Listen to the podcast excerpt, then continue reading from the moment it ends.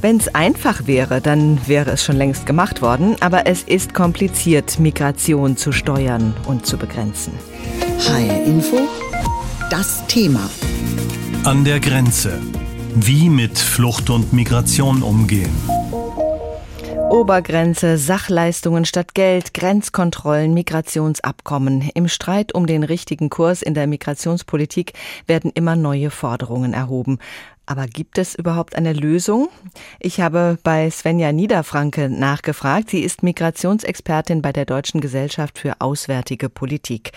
Bayerns Ministerpräsident Markus Söder hat sich in Anlehnung an die alte Seehofer-Idee einer Obergrenze für eine Integrationsgrenze von 200.000 Geflüchteten im Jahr ausgesprochen. Was würde das bringen, Frau Niederfranke? Ja, Herr Söder spricht ja selbst inzwischen von einem Richtwert, weil er selbst weiß, dass seine Idee rechtlich nicht durchsetzbar ist. Das individuelle Grundrecht auf Asyl kennt nämlich keine Obergrenze. Dafür wäre eine Änderung des Grundgesetzes und der europäischen Rechtstexte nötig. Und zudem würde ich auch behaupten, dass man so eine Grenze auch gar nicht tatsächlich festlegen kann, weil es nämlich auch von dem Willen abhängt. Ich möchte das einmal deutlicher machen am Beispiel von der Ukraine. Vor März 2022 hätte niemand gedacht in Deutschland, dass wir 1,1 Millionen Flüchtlinge aus der Ukraine unterbringen können. Aber hierfür war eben der politische Wille da. Und das zeigt mir halt ganz besonders, dass Aufnahmekapazität keine statistische Zahl ist, wie Herr Söder es behauptet, die man einfach berechnen könnte, sondern dass es eben von vielen Faktoren abhängt, unter anderem vom politischen Willen, von der öffentlichen Unterstützung, aber eben auch von vorausschauender Politik und Investitionen in lokale Infrastrukturen. Auch sollten Asylsuchende nur noch mit Sachleistungen unterstützt werden. Der Gedanke dahinter, wer in Deutschland kein Bargeld erhält, der kann es auch nicht in sein Heimatland überweisen und hätte dadurch weniger Anreize, sich überhaupt auf den Weg zu machen. Wie bewerten Sie diesen Vorschlag?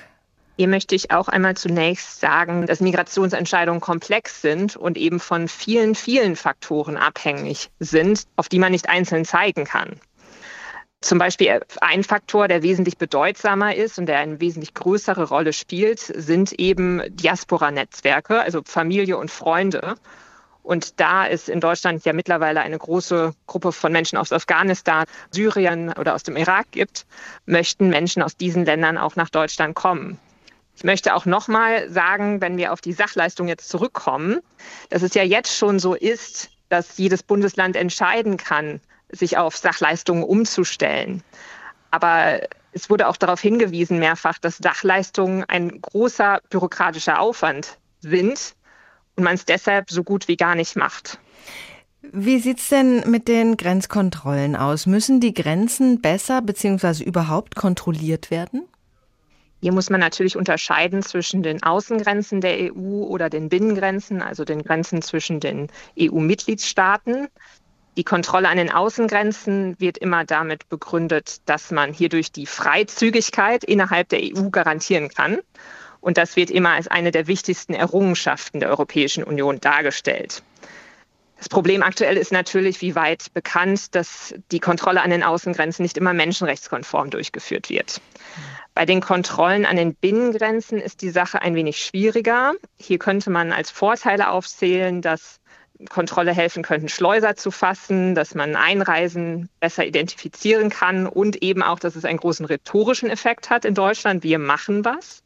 Allerdings gibt es, produzieren Grenzkontrollen an den Binnengrenzen auch viele Probleme. Sie sind sehr, sehr teuer, sie sind sehr, sehr personalintensiv, sie kreieren Stau beim Grenzverkehr und sie haben eine eingeschränkte Wirkung, denn man kann nicht jeden zurückweisen sobald jemand Asyl sagt, muss diese Person reingelassen werden und der Asylgrund muss dann geprüft werden. Seit Februar dieses Jahres ist der FDP-Politiker Joachim Stamps Sonderbevollmächtigter der Bundesregierung für Migrationsabkommen. Stamps soll Vereinbarungen mit Herkunftsländern abschließen, damit diese ihre Landsleute dann auch zurücknehmen, wenn sie denn in Deutschland kein Bleiberecht haben. Sind solche Abschiebedeals eine Lösung? Herr Stamps sagt selbst, dass das Ziel dieser Migrationsabkommen zweierlei ist. Einmal soll sie eben die Rückkehr von Menschen ohne Bleibeperspektive in ihre Heimatländer ermöglichen, aber andererseits eben auch die Einwanderung von sogenannten Fachkräften in den deutschen Arbeitsmarkt regeln. Und ich würde bei beiden Zielen sagen, dass sie nicht die Lösung sein können, denn die Lösung gibt es in der Migrationspolitik nicht.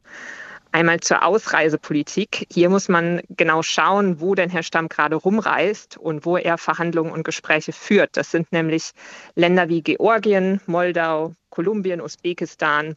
Und alle diese Länder haben nur vergleichsweise wenige Asylbewerber in Deutschland. Also kann man hier zahlenmäßig nicht mit großen Auswirkungen rechnen. Und auch beim Fachkräftemangel werden Abkommen auch hier das Problem nicht begleichen, denn es handelt sich oft um Pilotprojekte, die in solchen Abkommen ausgehandelt werden. Und die werden den Fachkräftemangel nicht in den Griff bekommen. Was würden Sie denn als Migrationsexpertin sagen? Welche Mischung aus welchen Maßnahmen könnte denn Abhilfe schaffen, wenn wir auf die Belastung der Kommunen momentan schauen? Hier muss man ganz klar sagen, dass es nicht die eine Lösung gibt, sondern dass man da verschiedene Puzzleteile hinzufügen muss. Und auch muss man sagen, dass die großen Lösungen nicht in der Migrationspolitik selbst zu finden sind, sondern in einer nachhaltigeren Sicherheitspolitik, in einer nachhaltigen Klimapolitik und somit dann halt die Fluchtursachen vor Ort zu bekämpfen. Das heißt, kurzfristige Lösungen gibt es nicht. Ganz genau.